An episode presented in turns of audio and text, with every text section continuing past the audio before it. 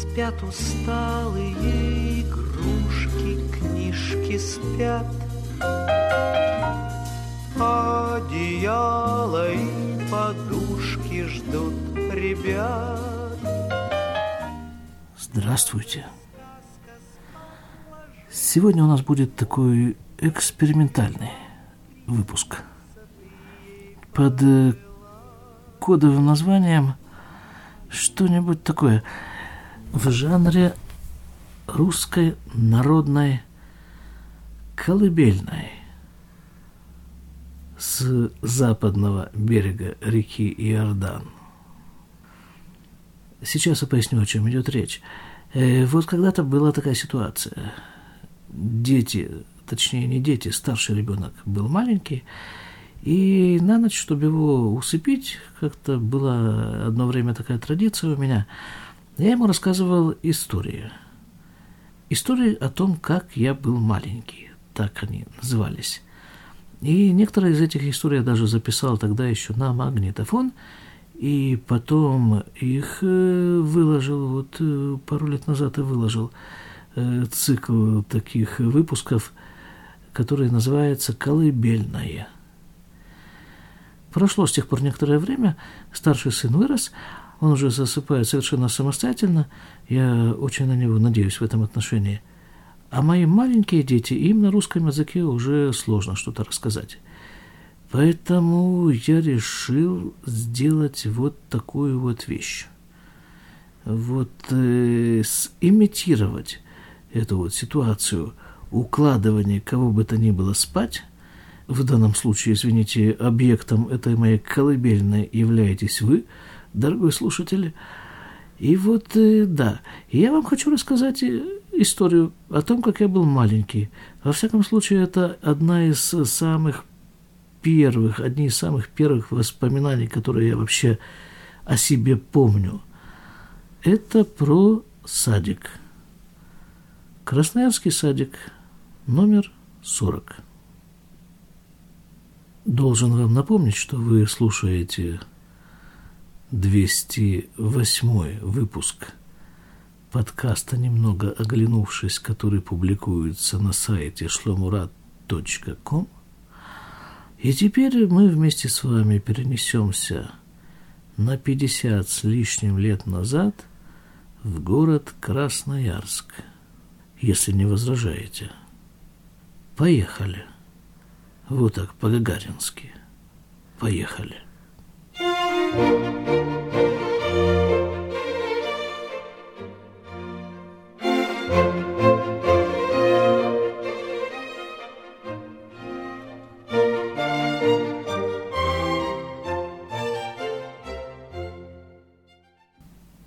Это все мое детство происходило в Красноярске практически зимой особенно там происходило.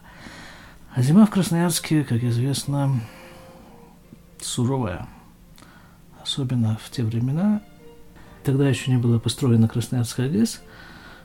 И климат был такой, ну, холодный. Был климат там 30 градусов, ниже 30. Было нередко.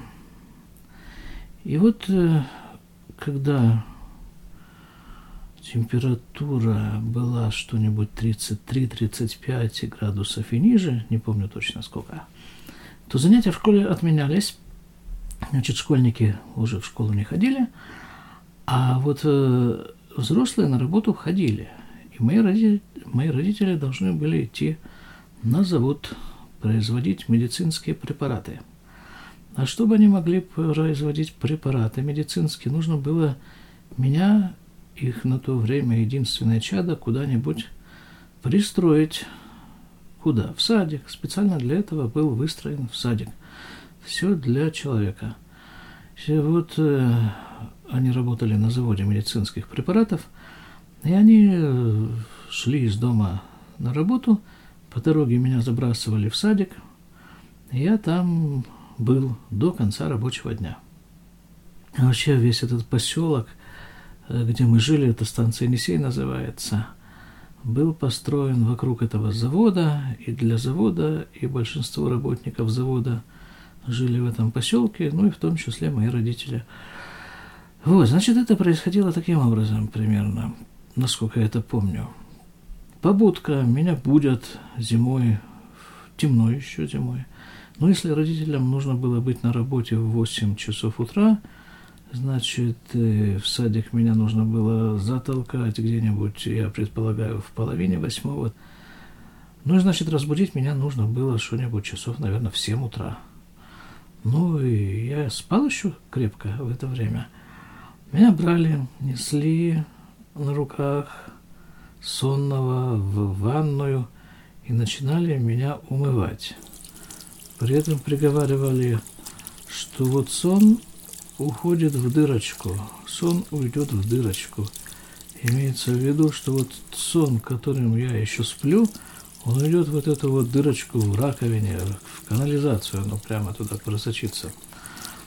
Ну, наверное, не знаю, как там сон просачивался, не помню, как это все происходило. Потом следующий процесс – одевание. Зима, да? Зима, там холодно на улице. Нужно было на меня одеть. И начиналось вот этой майки, потом рубашки, потом кофты, потом как минимум две пары штанов. Валенки, одни штаны под, внутрь валенок, другие штаны снаружи на валенке. Э, что там еще положено? Шуба, шапка, рукавицы. Причем, наверное, я помню, как-то в самые, наверное, холодные дни вот эта вот шапка, ну, кроме того, что она просто там тесемками привязывалась к подбородку, она еще так ко мне привязывалась, прибинтовывалась какой-то шалью. И это все еще на теле, вокруг спины, вокруг живота обматывалась эта шаль крест-накрест.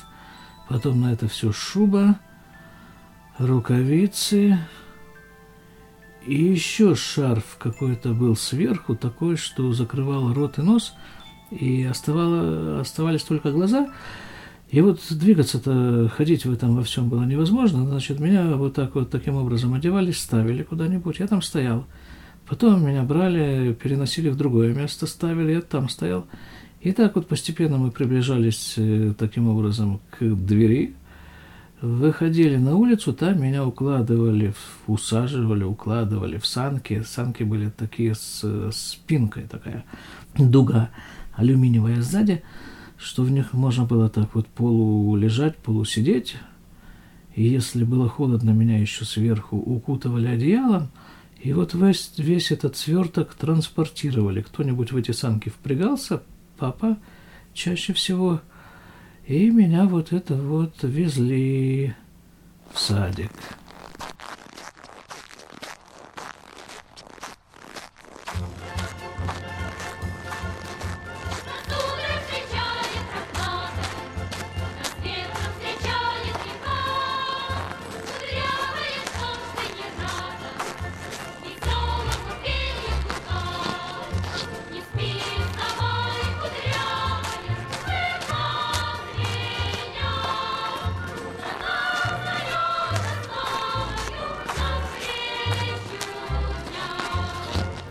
Садик.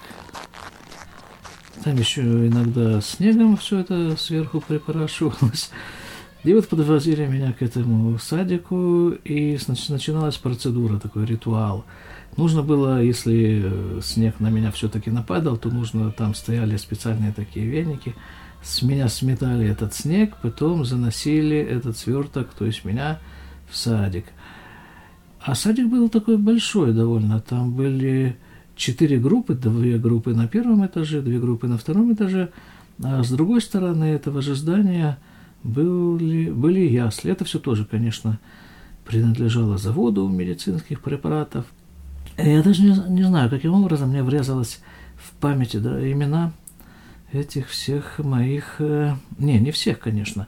Наверное, речь идет все-таки о старшей группе или группе предпоследней, как она называлась, средняя, наверное. Значит, кто у нас там был? У нас была директор э, детского сада Зинаида Федоровна. А воспитательница была Надежда Васильевна. А вот нянечка у нас была Тамара Герасимовна. И поскольку она выдавала матрасы, об этом пойдет речь позже, то как-то в детской голове эти все понятия смешивались, и часто она же звалась Тамара Матрасьевна. И да, и вот при входе в садике, а у меня еще почему-то, я не знаю, насколько это правдоподобно, но вот в памяти стоит такая картина, что, скажем, нужно подняться в свою группу на второй этаж, лестница была, а вот там э, при входе на эту лестницу стоит столик, и за столиком сидит женщина в белом халате. И это медсестра. По-моему, была действительно медсестра. Это что получается? На каждый садик была отдельная медсестра. Сложно это такое себе представить.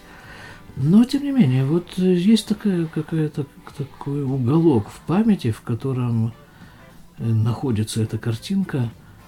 Вход в садик, и там на входе в садик сидит женщина в белом халате, она выполняет роль вахтера такого, то есть она не всех детей пропускает, она там что-то проверяет, какие-то документы, там, чтобы у них были анализы сданы, чтобы там, а если карантин, так тоже были какие-то справки, или если ребенок болел и какое-то время не посещал садик, тоже должен был принести какую-то справку. Не, нелегко, совершенно нелегко было попасть в детский садик. Ну, наконец, э, все-таки мы преодолевали эти заслоны в виде медсестры с родителями, и меня транспортировали на вот этот второй этаж, в мою группу. Заходили мы в группу, а там в таком коридоре э, были шкафчики. И на каждом э, шкафчике, на каждой дверке была приклеена картинка.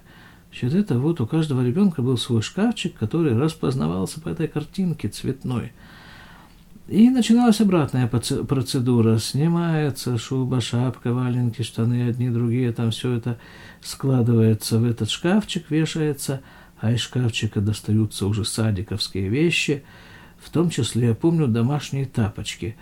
Домашние тапочки, рубашка такая теплая все-таки, потому что еще там же в помещениях топили, там было тепло, иногда даже жарко. И это все тоже этим всем занимался завод медпрепаратов, отоплением всех, всего этого поселка. Там была своя, что это, как это называлось, ТЭЦ, ГЭЦ, МЭЦ, ШМЭЦ, ну вот это вот, где уголь, уголь топят, и вода горячая течет по трубам и отапливает. Дома мы зимой даже часто открывали форточку, потому что даже с прикрученными, там на батареях был кран. И даже если его так основательно довольно закрутить, то все равно было тепло дома. Да, заходили мы в этот самый садик. И там, что нас ждало в садике? В садике э, вот эта группа, это помещение, в котором мы находились, оно имело форму буквы «Г». И вот в этой короткой части этой буквы «Г» там стояли столы, и там мы кушали. По-моему, даже прямо в этом же помещении, не в помещении, а в этом же здании была кухня, где нам готовили кушать. я помню такие ведра. Вот кушать приносили в ведрах, иногда в больших кастрюлях. И что же мы такое кушали? Стульчики там стояли маленькие, мы рассаживались на стульчики, у каждого было свое место – и посреди столы были тоже маленькие, но они были так составлены вместе. Получался один большой стол. И прямо посредине этого стола ставилось ведро, и из него поварешка чер... вычерпывалась, начерпывалась и разливалась, и раздавалась еда. А еда была... Утром это было что какая-нибудь каша, вот, скажем, пшенная каша, да, она была желтого цвета, и наверху в тарелке – посредине э, было такое углубление, в которое было налито масло, э, не налито, а положено сливочное масло, но оно растаивало в этом углублении, пока тарелка до тебя доходила, и получалась такая желтая, ярко-желтая лужица из сливочного масла. И это нужно было есть. Но это далеко не всегда было вкусно. А если это была молочная какая-нибудь каша, какая-нибудь, особенно манная каша, но это я не люблю молоко. Это была же гадость просто непереносимая совершенно. Я даже не помню, что я с этой гадостью делал, потому что требование, основное требование это детства, не только садика, а всего детства было оставлять тарелку чистой. Но дома как-то еще считались с моими пристрастиями вкусовыми, то есть не давали мне молочные супы, потому что ну, не могу я это в себя не, влить никоим образом. А в садике не помню. Наверное, тоже как-то в конце концов, в конце концов э, оставляли меня в покое. Ну, в своем садике я не помню такого. А вот моя жена говорит, что у них в садике была такая угроза. Мол, до конца не съешь, э, вылью на голову, одену тарелку на голову. Не помню, чтобы в моем детстве звучали такие, такие словосочетания. И вот, значит, э, мы съедалось вот это вот, э, то, что было в тарелке, в лучшем случае оно съедалось, а потом раздавалось какое-то питье, чаще всего это был, по-моему, чай – так называемый чай. Во всяком случае, это была какая коричневатая такая жидкость, сладкая. В граненых стаканах это все раздавалось. Ну вот, все, закончили, да, закончили мы это, и постепенно дети, которые закончили кушать, имели право, исключительное право просочиться в большой отсек этой же самой буквы «Г», и там и там заниматься уже какими-то другими делами. Там были игрушки, да, игрушки, я помню, они были как-то сгруппированы, там что-то, по-моему, как-то машинки были отдельно, куклы были отдельно, еще там какие-то игрушки были отдельно, и можно было, по-моему, даже ими слегка поиграть. Но как-то там нами занимались, там все было довольно сурово расписано. Зато я помню, мы сидели на стульях там, сидели мы на стульях и что-то там нам то ли рассказывали, то ли показывали, что-то с нами делали, и от нас требовалась какая-то ответная реакция, мы должны были как-то во всем этом участвовать посильно. Может быть, даже мы что-нибудь писали. Наверняка мы что-то рисовали, потому что помню, помню вот эти вот какие-то бумажные листы, с которыми что-то нужно было делать. И это продолжалось э, какое-то время. А, иногда же нас, нас водили гулять. Ну, конечно, не в мороз, а если погода была достаточно теплая, то нас водили гулять во двор. Там были какие-то детские такие установки во дворе в этом. Вот то, что я совершенно отчетливо помню, это были, была такая шведская стенка, но она состояла из трех секций. Они были поставлены вот так вот в такой форме, что мне это очень напоминало почему-то самолет. Я любил играть в самолет. Вот я был летчиком, я забирался на самый верх туда, на верхнюю, садился верхом на эту шведскую стенку, и вот там я этот самолет, этим самолетом я управлял.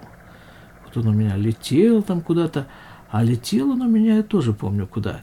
Довольно часто я летал куда-то на север, в какой-то там север, в какое-то там стойбище, в которых где-то там люди в юртах живут, и там заболела какая-то женщина, и меня послали, и мне нужно было срочно туда прилететь, и эту женщину из юрты загрузить в самолет и привезти ее, и, может быть, даже по дороге оказать ей какую-то первую помощь.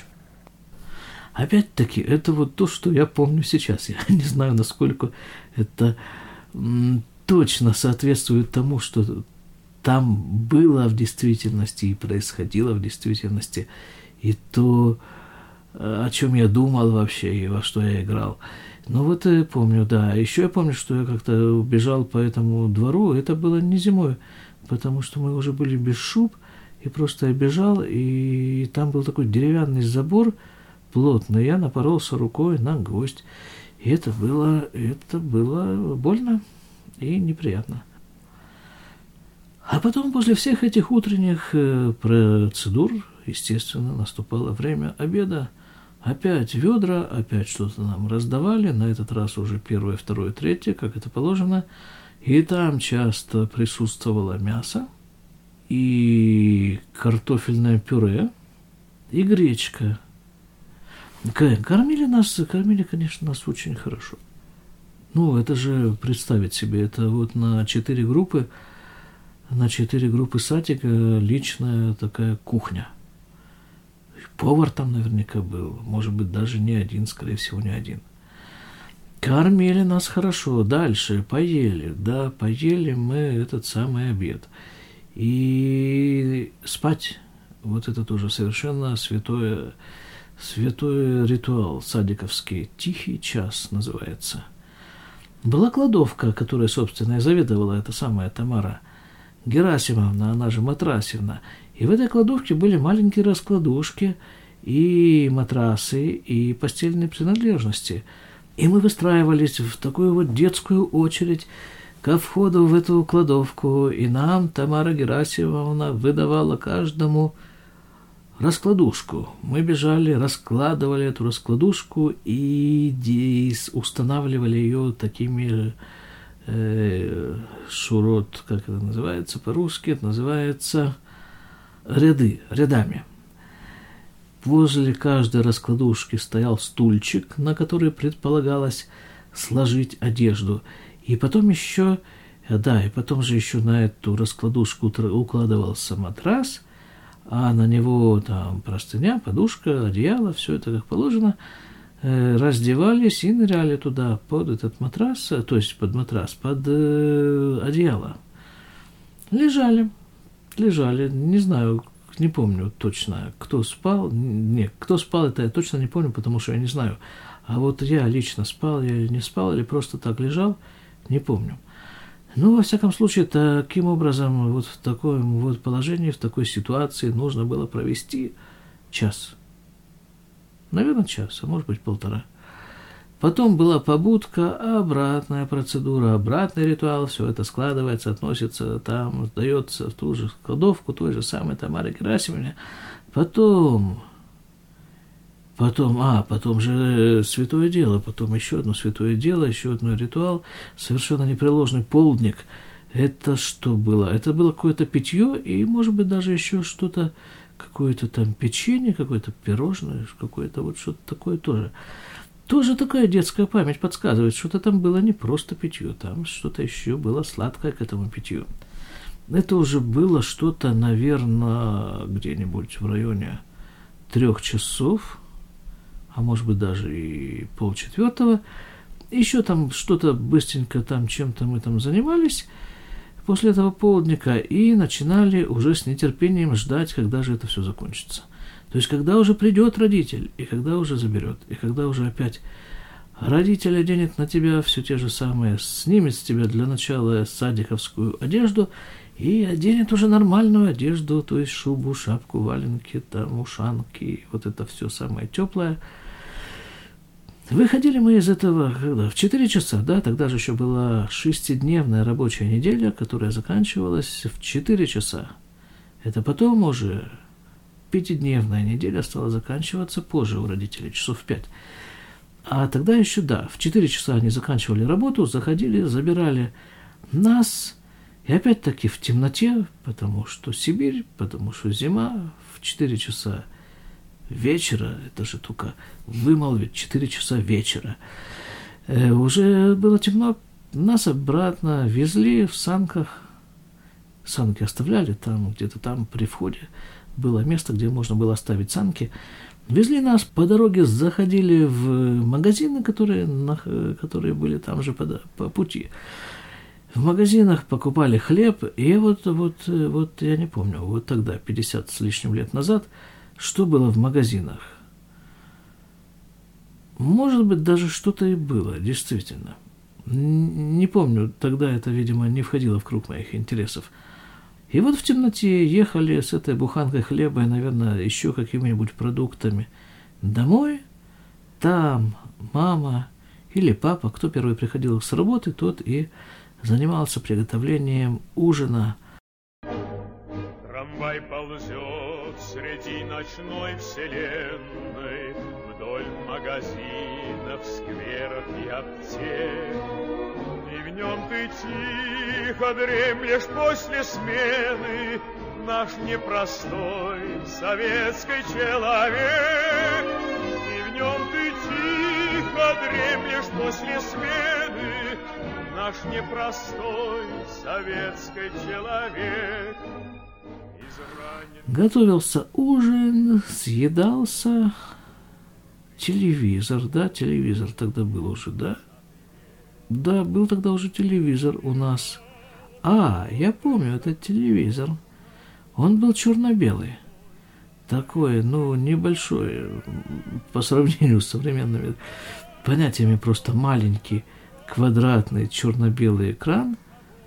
Там, а так что, собственно, телевизор. Телевизор-то был, ладно, но телевидение было почти не было была, по-моему, одна только программа местная, и она шла что-нибудь часов шести вечера и что-нибудь до... Не знаю, когда она там заканчивалась, часов в 10, в 11. Вот и все, телевидение. Больше просто не было программ. И, э, да, черно-белое такое телевидение – ну и какие там были программы. Не, ну это я сейчас уже, видимо, пытаюсь так э, сообразить, подстроить свою информацию под воспоминания или наоборот. Программы там были, ну вот э, местные новости, да, красноярские новости, там что-то там, а какие новости могут быть в Красноярске зимой? Да еще ведь э, новости-то должны были хорошими быть по тем временам. Других новостей-то у нас не было. Ну, наверное, что-нибудь мы там тоже запустили, там э, и какой-нибудь там очередной завод, э, как это называлось, э, холодильники среднего радиуса действия. Какой-то завод был в Красноярске, который как бы э, занимался на поверхности изготовлением холодильников, а там э, где-то, наверное, глубоко под землей делал ракеты. Спокойной ночи, малыши, еще в то время, видимо, не было. Но без этих самых, без всяких этих хрюшей, кого-то там еще, Степаши, э, все равно 8 часов или там 8.30, 8.30 э, начинался обряд засыпания. Это нужно было, это было, наверное, сущее мучение для родителей. Вот утрамбовать ребенка в кровать. Это я уже как родитель знаю. Потому что вот тут же этот ребенок хочет в туалет, и одновременно он хочет кушать и пить, и еще что-то он хочет, и, и вот, э, да. Но, несмотря на все, постепенно все-таки все-таки меня удавалось засыпить к колоссальной радости родителей, как я это себе сейчас представляю.